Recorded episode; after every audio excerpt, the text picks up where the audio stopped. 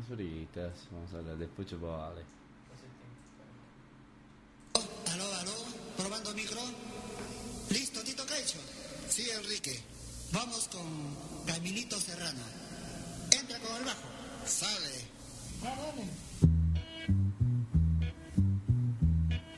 Eso es colombiano. De Perú. Cumbia peruana.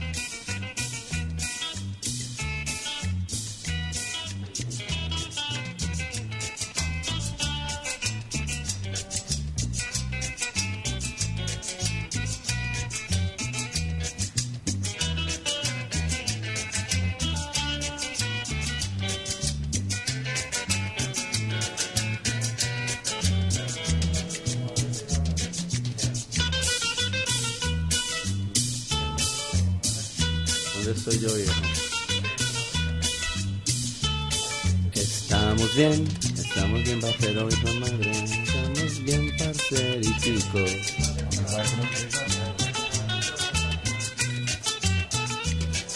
Estamos en esta. Oh, oh, oh.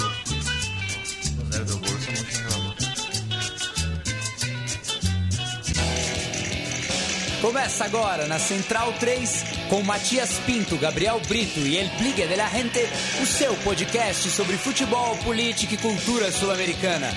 Conexão Sudaca.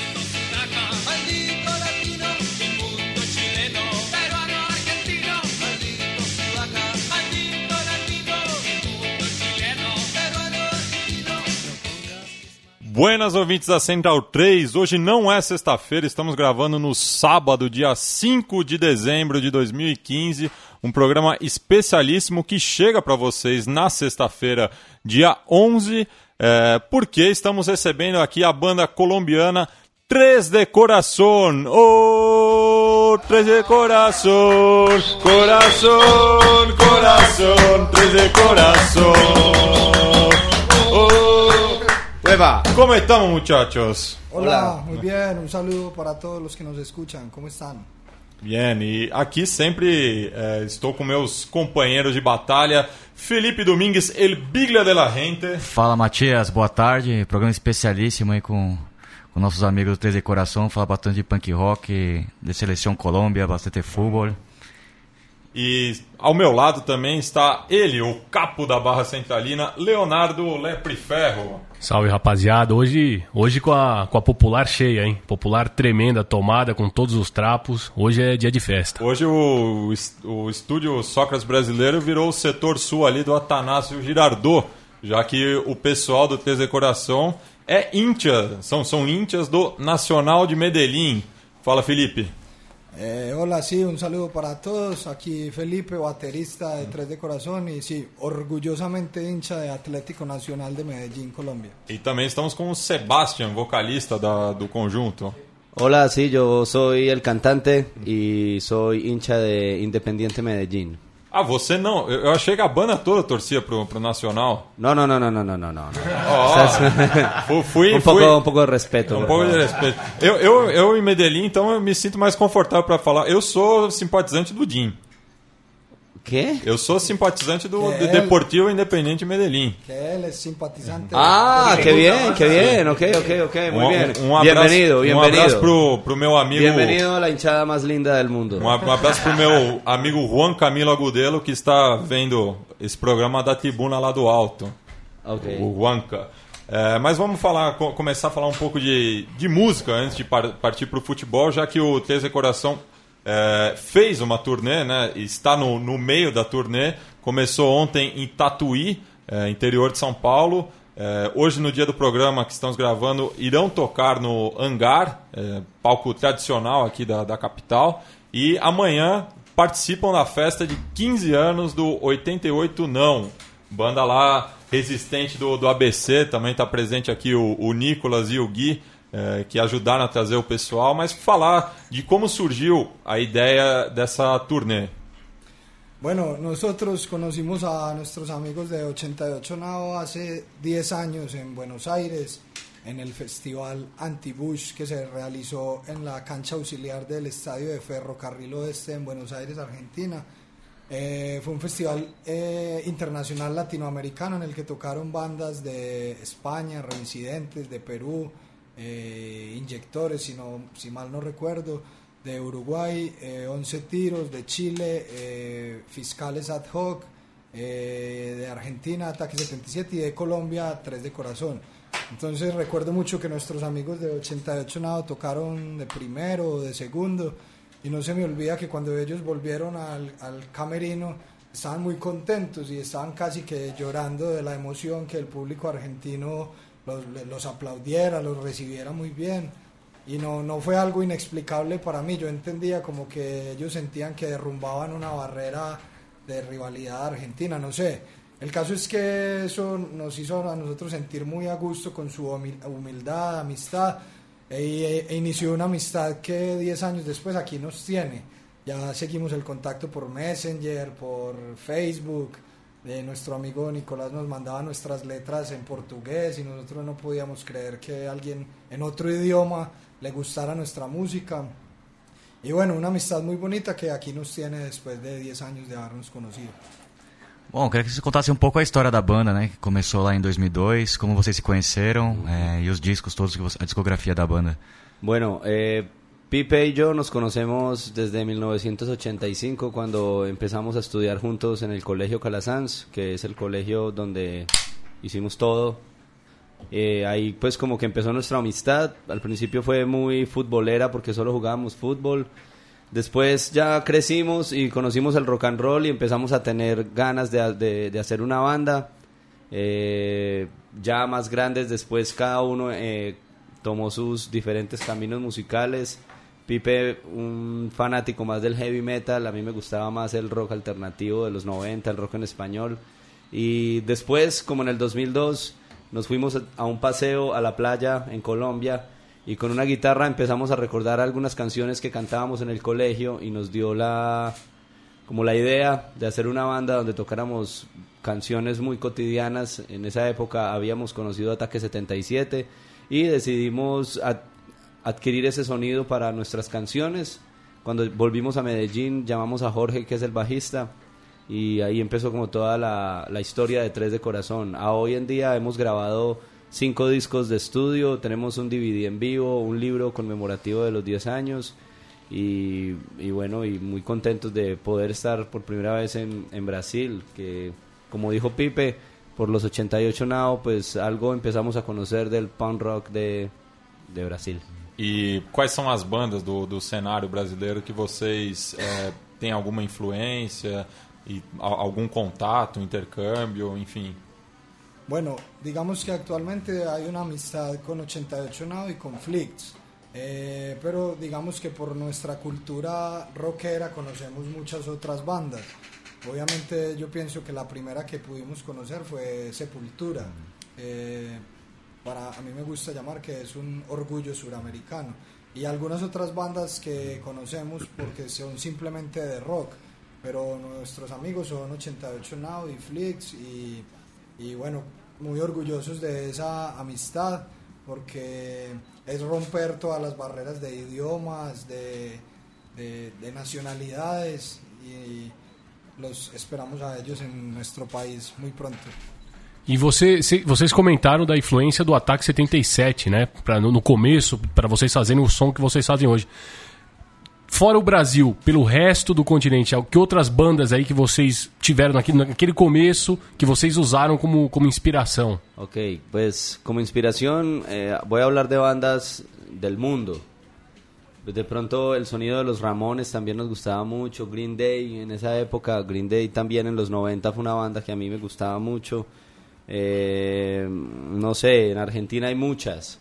Doble Fuerza puede ser una de ellas también. Trotsky Vengarán de Uruguay, Los Prisioneros de Chile, eh, Argentina Dos Minutos, Bulldog, Cadena Perpetua, eh, de, de Brasil hay que decir que por ejemplo hay una canción nuestra que se llama Ole Ole Ola, que nació de una idea y de un espíritu de una canción de Flix que se llama La Ceballo Campeonato, así se llama, de ahí más o menos nació y porque entrando un poco en el tema del fútbol, no, nosotros no conocíamos muchas bandas que cantaran al fútbol. le- les daba como temor o no, no, no existía esa combinación. Y nosotros sí nos declaramos abiertamente eh, cantantes del, del sentimiento futbolero, no de clubes. Por ejemplo, Tres de Corazón no habla de Atlético Nacional, que es mi equipo, ni de Independiente Medellín, que es el equipo de él. Bueno, de hecho en la banda somos cuatro y somos dos y dos. No hablamos de clubes, hablamos del sentimiento del fútbol o de la selección Colombia o de la selección Antioquia, que es nuestro equipo de, de- de la provincia, del estado. Entonces, más o menos así fue que empezó todo. É, e só lembrando nossos ouvintes que essa é uma das perguntas mais frequentes né, é, da música de abertura do programa, que é Maldito Sudaca dos Prisioneiros, que o, que o Pipo falou aí como uma das influências. Queria perguntar para vocês sobre a, a cena musical na Colômbia. Né? Ontem, no, no último programa Conexão Sudaca, a gente conversou com o curador do festival El Mapa para Todos, que acontece está na sua sexta edição aqui em Porto Alegre e ele falou é, da, da dificuldade de pensar o rock na Colômbia, já que os ritmos tropicais são tão presentes, né? E a gente até estava conversando antes do programa so- sobre isso. Queria que vocês falassem é, como é manter uma banda de rock na Colômbia por tanto tempo.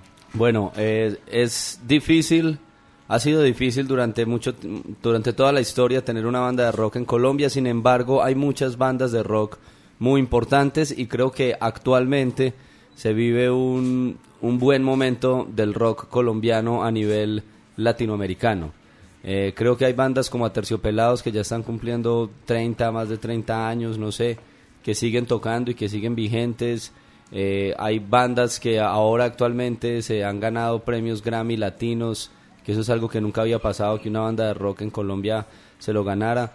Pero creo que, sin embargo, a pesar de que somos un país ideológicamente tropical, con, con muchas gamas de sonidos tropicales que son muy importantes en el mundo, eh, también tenemos una escena rockera que ha sabido sobrevivir y ha pasado por, por muchos momentos, porque también han habido espacios en que no ha pasado nada en el rock, el rock no se renovaba, pero ahora estamos viviendo como esa renovación y, una gran apertura a mercados internacionales que es muy importante para todos.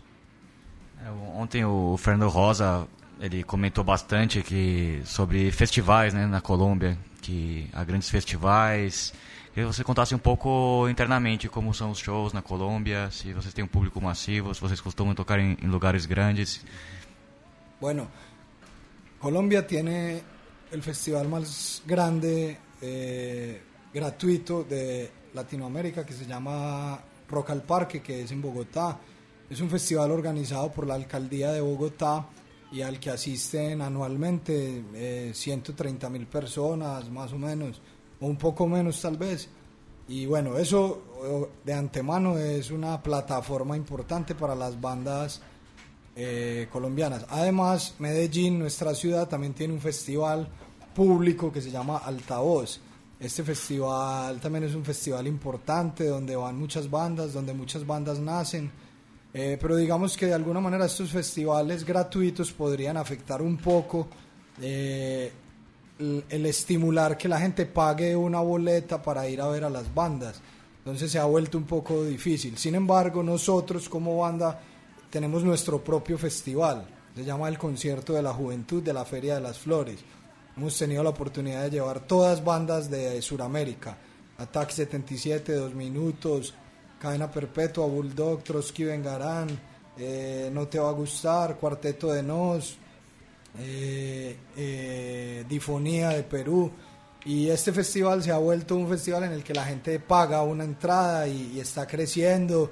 Y estamos como en contravía de, ese espíritu gratuito. Nosotros estamos logrando que la gente pague y, estamos contentos porque estamos aportando a esa necesidad de pagar una entrada para, para ver a las bandas.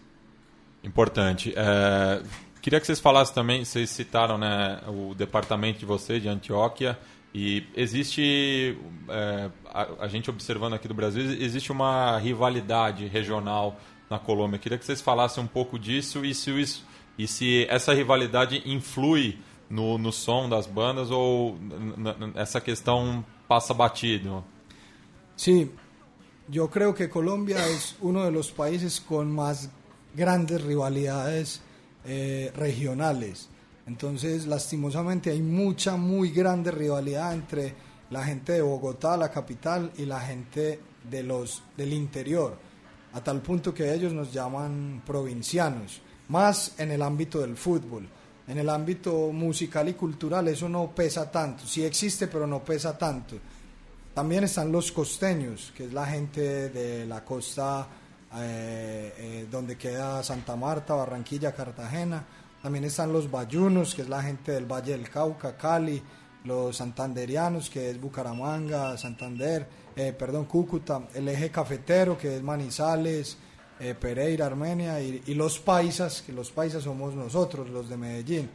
Y hay una gran rivalidad que en el deporte y en la política pesa mucho.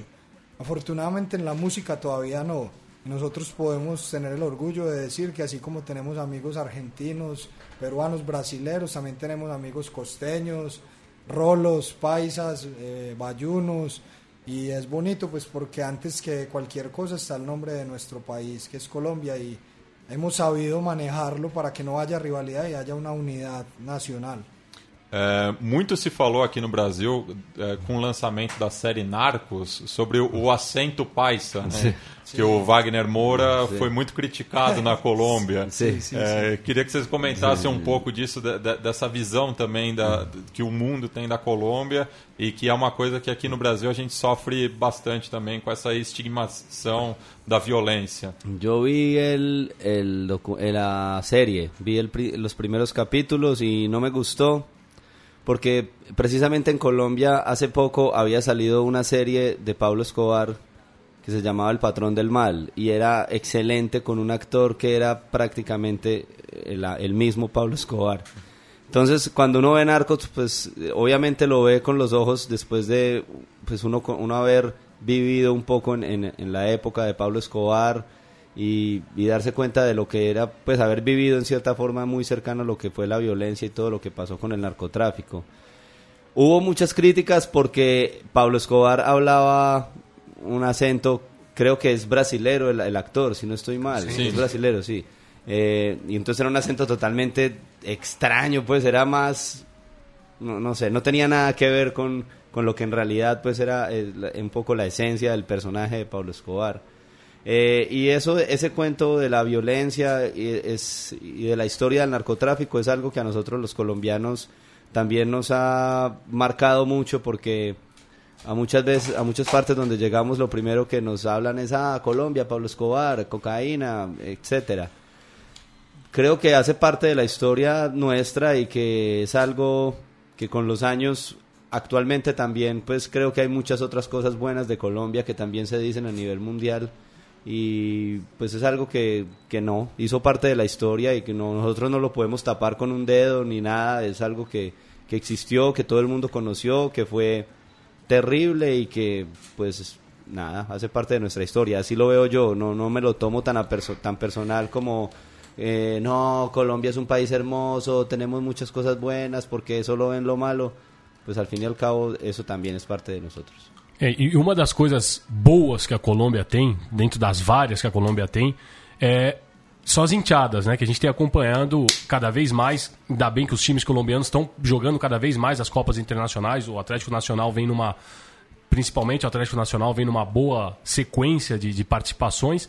E aqui no Brasil, principalmente depois da vinda do Osório para o São Paulo, o grande público tomou contato com a torcida Nacional. Só que pra gente gostar, a gente já tinha vi- visto esse documentário aqui, o La Vida por Esta Pasión, que é o documental de Los del Sur.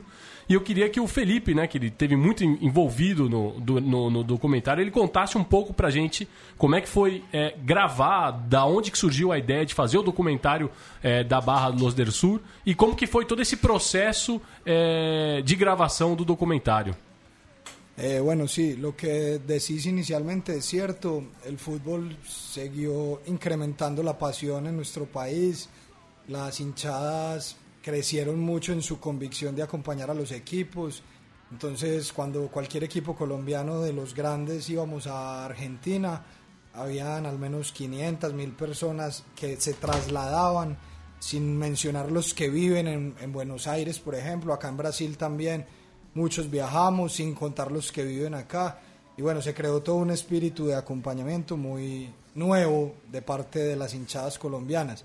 Ese DVD, ese documental lo hicimos un poco queriendo contar los testimonios de algunos chicos eh, que hacen parte de la hinchada y cómo la vida se les volvió ser parte de la hinchada, pero no desde la violencia, sino desde la pasión, desde haber sufrido accidentes, de haber visto la muerte de cerca, pero finalmente seguir eh, estando en la hinchada, ahora siendo parte de proyectos comerciales, vendiendo camisetas o de proyectos sociales o culturales como regalar a niños pobres de, de nuestra ciudad o, o un montón de cosas que ya hicieron que esa imagen que Sebastián estaba mencionando que nos golpeó tanto de violencia, violencia verdadera, narcotráfico, muchos muertos, terrorismo, en el fútbol no, no entrara, que no hubiera un muerto más por una camiseta, sino que al contrario esa convicción ayudara a que lo que vimos en el narcotráfico, que fue verdaderamente sangriento, no, no, no llegara al fútbol.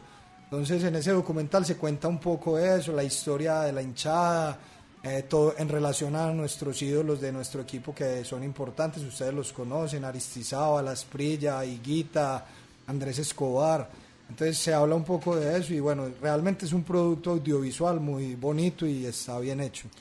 Uma coisa que me chama a atenção quando eu vejo os jogos na Colômbia é que existe um, um, um setor para os cadeirantes, pro, de, de sila, sila de, de rueda. Sim. E o meu pai faz quatro anos é cadeirante e eu fui levar ele outro dia no Morumbi, enfrentei algumas dificuldades, ah, no fim deu tudo certo, mas eu, eu acho isso muito bonito do futebol colombiano, que o- o- os cadeirantes ficam quase à beira do campo.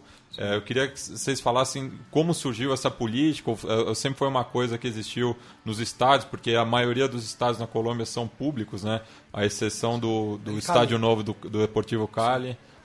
Bueno, la verdad no recuerdo cómo nació, pero sí sé que hay algunas leyes actuales de seguridad, comodidad y convivencia que favorecen a todos los que sean hinchas de un equipo de fútbol y quieran ir al estadio pagando una entrada. Entonces un discapacitado, las personas en silla de ruedas, también son hinchas de los equipos y quieren ir. Entonces, localmente se organizaron unas cosas que se llaman PMU, puesto de mando unificado, que es quien coordina la seguridad de todo el estadio, la organización, la logística. Y desde ahí, y desde los, las comisiones locales, se creó la posibilidad de, de que haya un espacio alrededor de 50 o 100 personas discapacitadas ahí muy cerca en la pista atlética prácticamente para que vean eh, el partido. También ocurrió algunas veces que hubo algunos mentirosos que se hacían pasar por inválidos y cuando había gol se paraban y festejaban. Pero bueno, no, no es lo más usual. Bom, queria que é, o Felipe falasse um pouco sobre a atualidade do, do Nacional de Medellín, né, pós, pós Osório.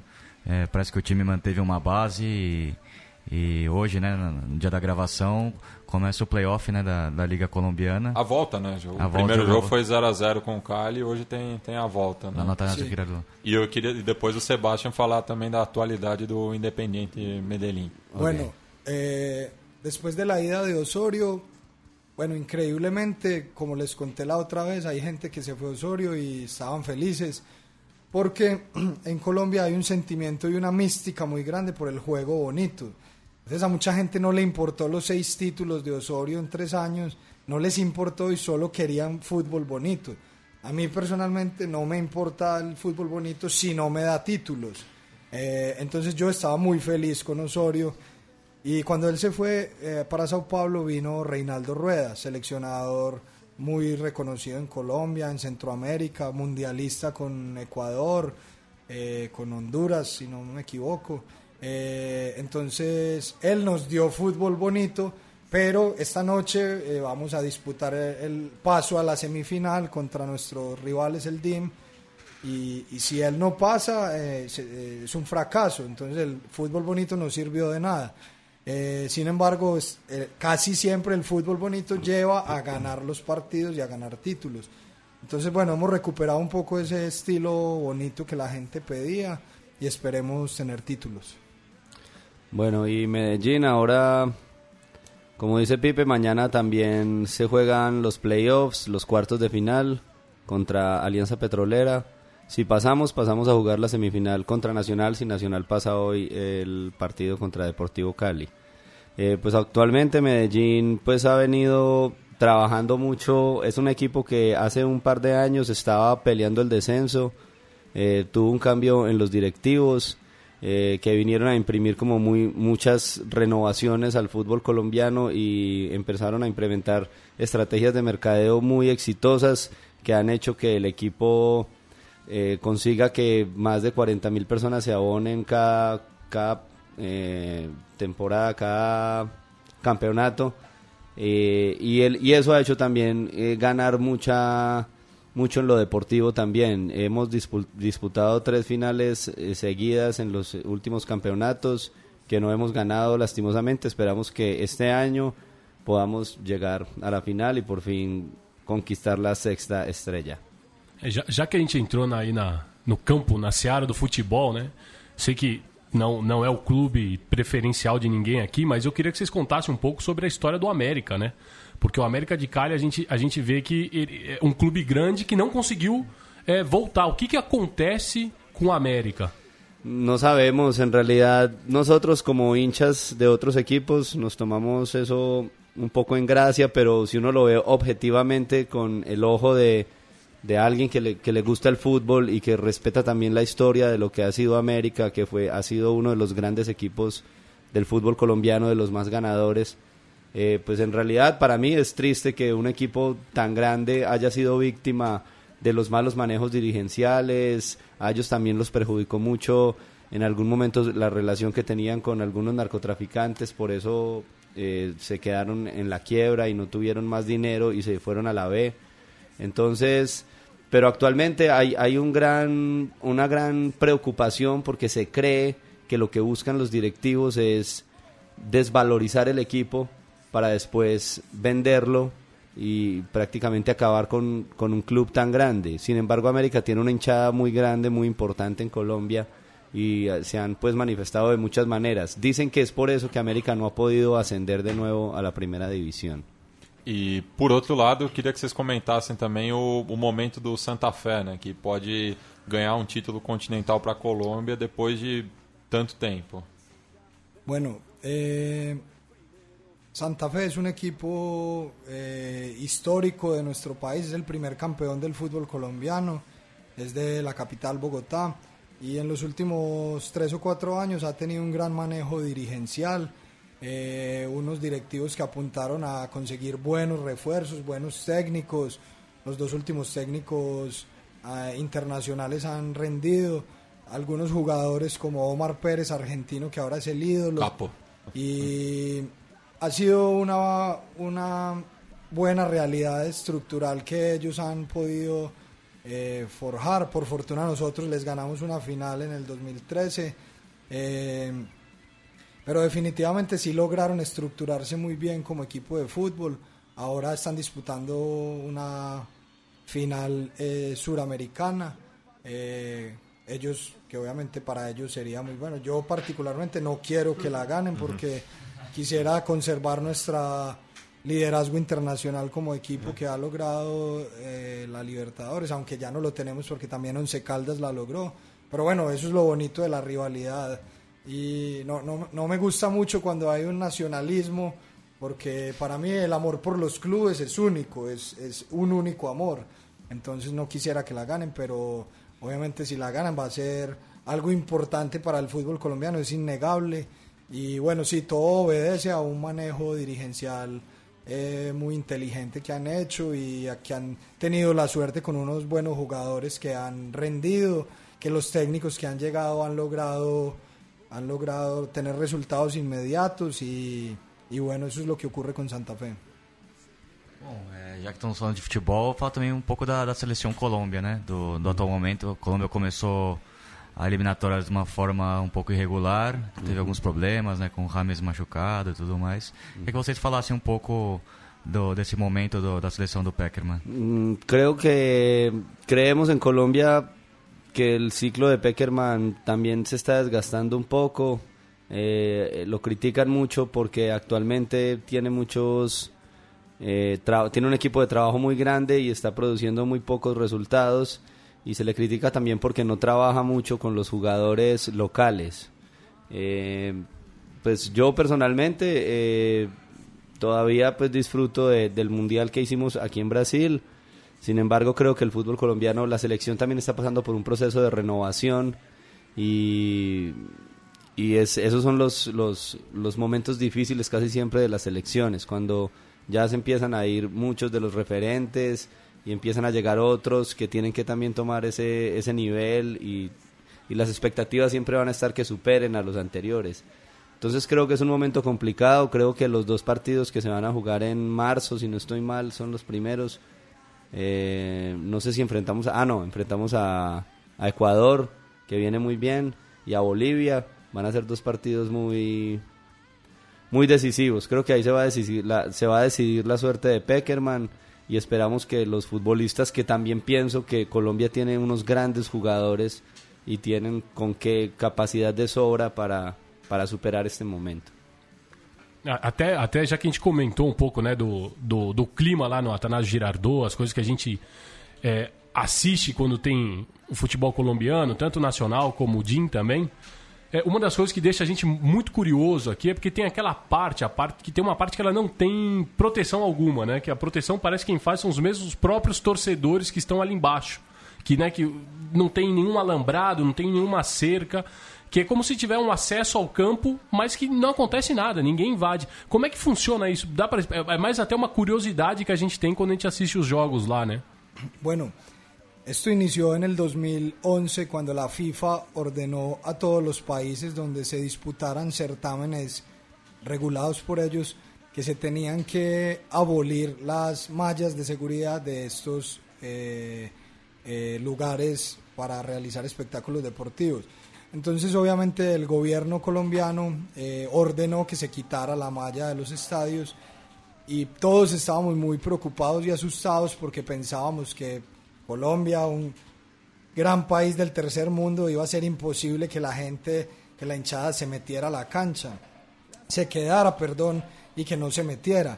Entonces hubo mucha preocupación, pero eh, en el caso particular de Nacional, el presidente del equipo habló con la gente de la hinchada y, y- y se hizo todo un acuerdo para que hubiera unos líderes de la hinchada que fueran quienes protegieran eh, estos espacios con un, con un pago eh, y que recibieran unas capacitaciones para prevenir desastres y prevenir eh, posibles riesgos y desde entonces hasta hoy ha sido exitoso porque son es gente que es reconocida por el resto de hinchas entonces ellos están ahí sin necesidad de ser grandotes ni fuertes solamente con que sean líderes reconocidos la gente no se mete a la cancha y ha sido importante ese modelo que nació primero con Atlético Nacional lo copió Independiente Medellín y ahora ya lo han copiado muchas hinchadas y muchos equipos y ha sido exitoso. Entonces es una experiencia bonita porque es una relación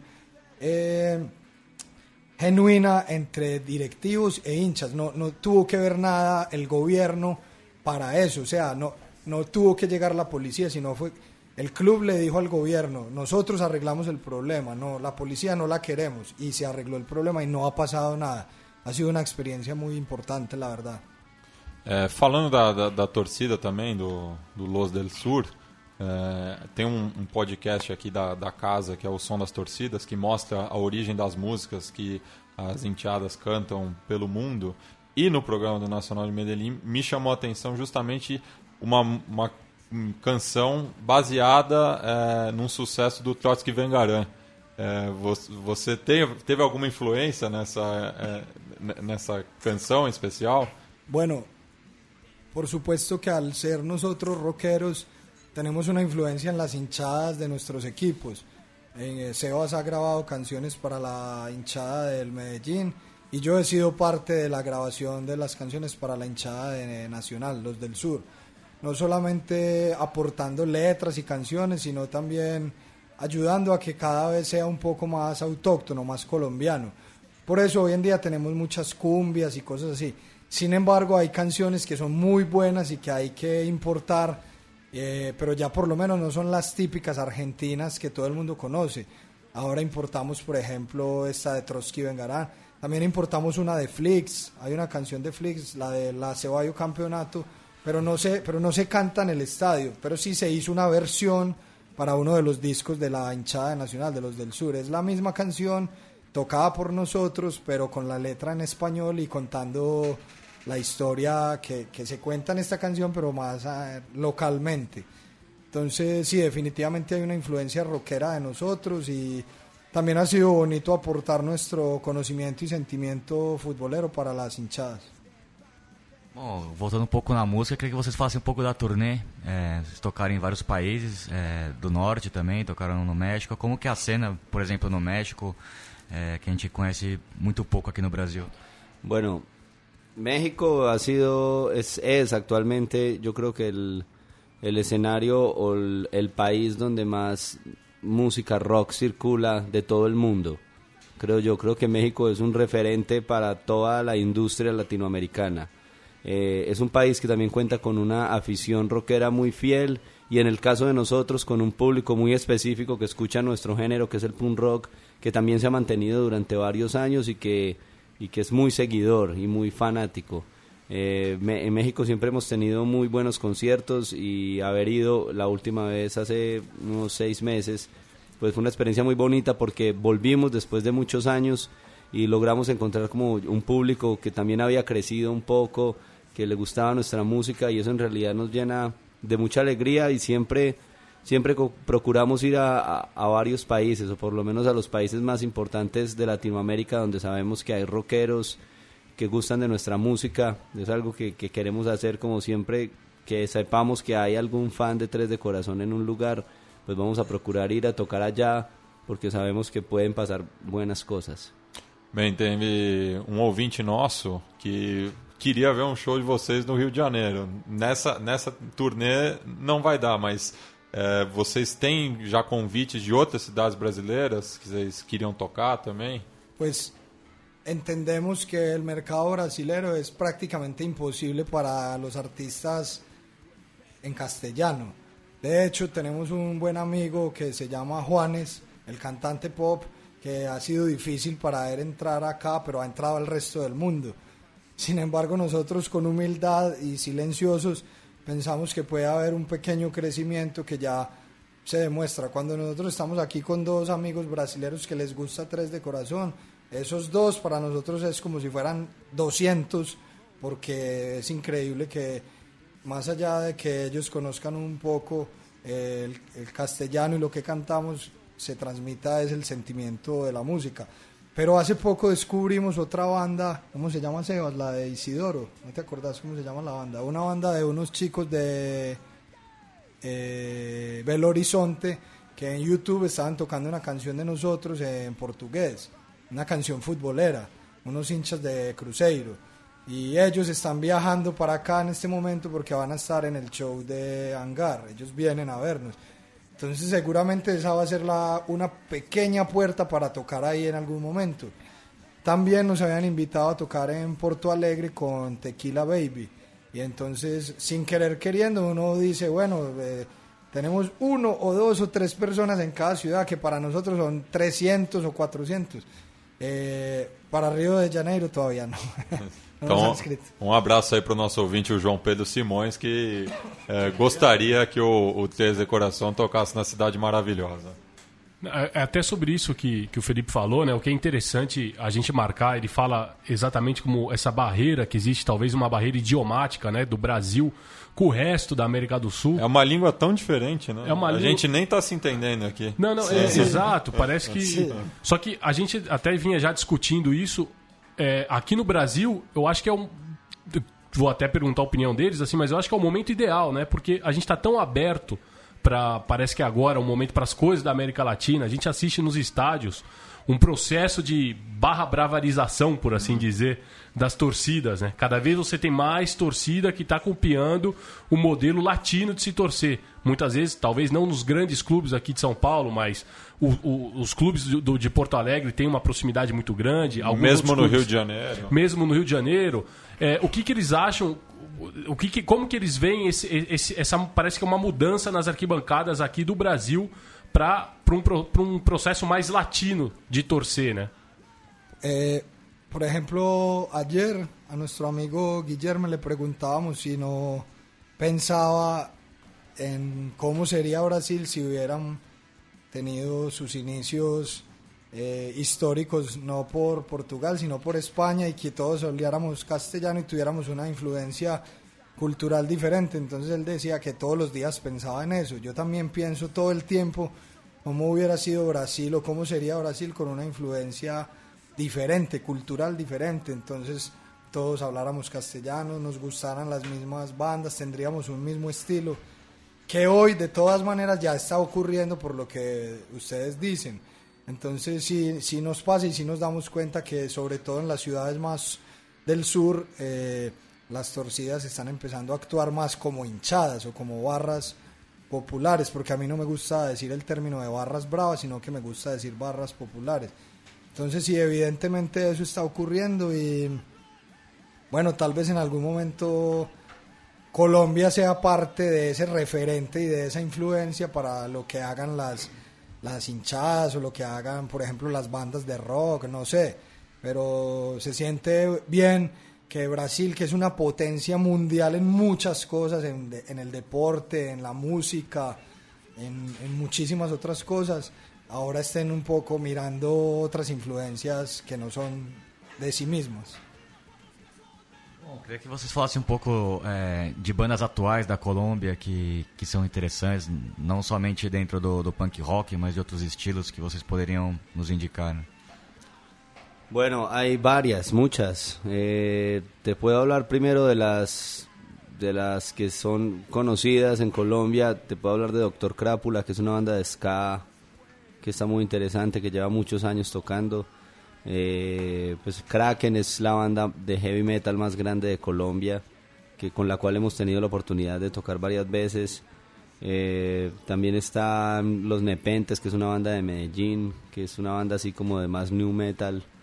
Eh, no sé, qué bandas más por ahí hay buenas. pues también estarán... Bueno, es que el rock colombiano desafortunadamente no es muy conocido ni muy ni está muy posicionado en el mundo, pero hay muchas otras bandas más pequeñas y más locales que están haciendo su trabajo. Entonces, por ejemplo, está de Medellín otros amigos futboleros que se llaman Calibre 38, otros que son más rock and rolleros que se llaman La AA. Eh, hay otros amigos, eh, por ejemplo, en Cali que se llaman Los Monkeys, que es un estilo más punkero, más como Misfits. Eh, en fin, hay pocas bandas, pero, pero, pero realmente es no hay un crecimiento ni una ni un establecimiento mundial de los grupos colombianos.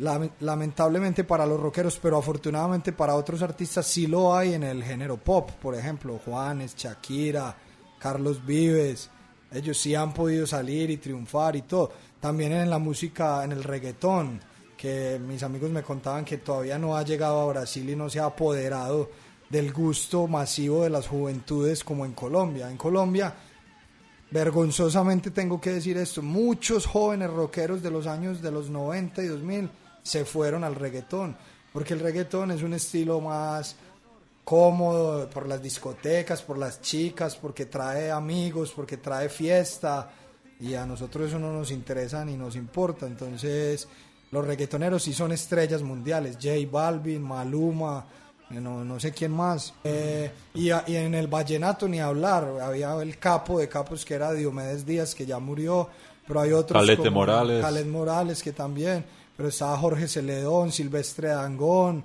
Peter Manjarres, y tocan en el mundo entero.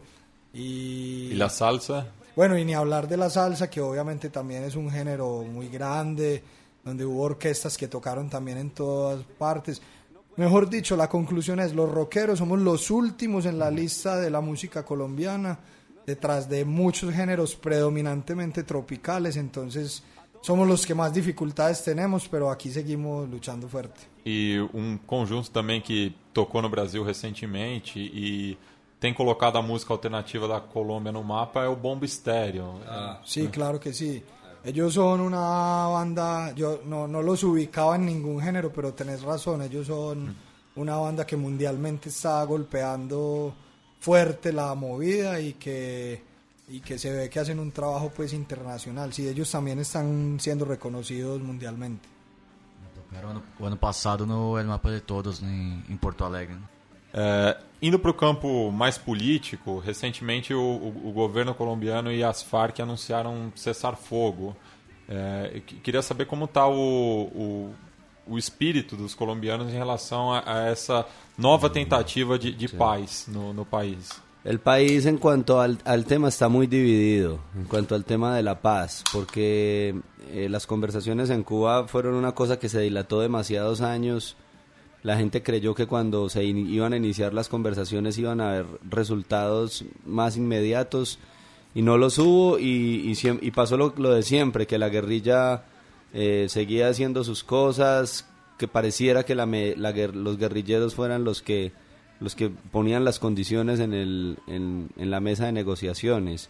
El país está muy dividido actualmente por eso, eh, el tema político obviamente pasa, es, es un tema como de mucho quiebre en, en las elecciones, en las decisiones políticas que toma el pueblo también en las elecciones. Actualmente se eligieron los alcaldes de las ciudades y los gobernadores y todo eso pues también pasa por, por el momento en el eh, que se vive en, en Cuba, en las conversaciones.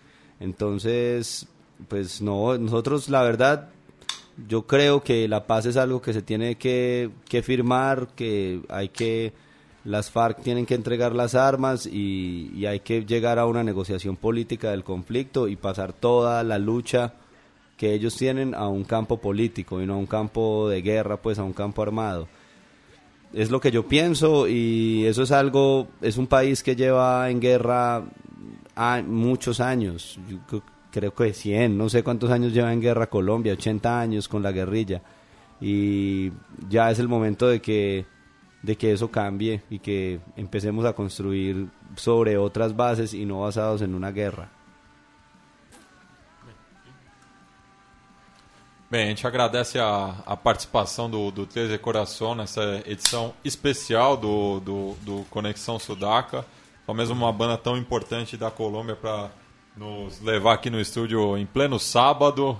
Mas ho- hoje estaremos presentes lá também no, no hangar para curtir o som. E vamos terminar o, o programa com um tema que já tocou aqui no Conexão Sudaca. É, e que resume bem o espírito dessa turnê, né? O, a música Arriba las Bandeiras. Queria que vocês falassem um pouco, só para finalizar o programa, sobre é, esse encontro musical cruzando fronteiras. Bueno, sí, primero muy contentos de estar acá, que ustedes nos regalen tantos minutos para hablar de lo que más nos gusta, que es nuestra música, el fútbol, nuestro país, nuestra ciudad. Es muy valioso para nosotros y les queremos agradecer esta participación en Conexión Sudaca. Eh, Arriba las banderas es una mm, canción que compusieron Julio, nuestro otro guitarrista que no está acá, y Sebas, y que decidimos desde un momento eh, específico que la letra y el video y los cantantes tenían que ser de todo el mundo, o por lo menos grandes amigos de Iberoamérica, porque está incluido eh, eh, Kini, un cantante de un grupo español que se llaman Los Benito. Antes se llamaba Benito Camelas, ahora se llaman Los Benito. Está Charlie Parra del Riego de Perú. Está eh, el Bala de Argentina en compañía de Ciro y Mariano de Ataque 77 y Jauría, que en esta canción y en este video se volvieron a reunir después de no haberlo hecho en mucho tiempo porque se habían distanciado. Y nuestro amigo Arthur de Flix de acá de Sao Paulo, Brasil. Una canción que nos gusta mucho, eh, que fue muy lindo hacer el video en, en seis o siete ciudades eh, simultáneamente, eh, que nuestro amigo eh, Guillermo nos, a- nos apoyó para hacerlo y lo mismo Daniel en el contacto con, con Arthur de Flix. Entonces, eh, muy, muy contentos de poder lograr esta canción, Arriba las Banderas, y bueno, ojalá les guste a todos esta canción de Unión Latinoamericana e Iberoamericana.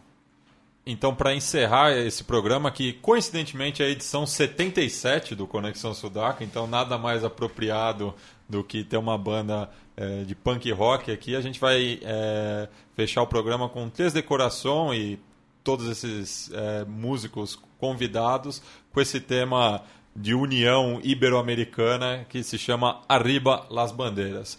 A gente se encontra na próxima sexta-feira com mais um Conexão Sudaca. Hasta!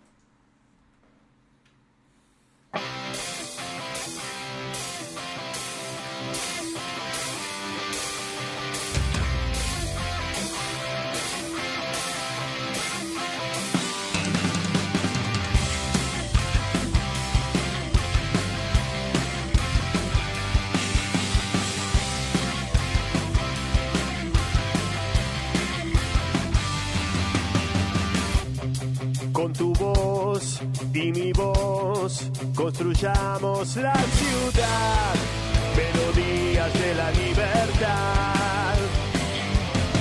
Nuestras calles, la canción, el cemento, la más pura inspiración. Nuestras letras y el camino. No hay cadenas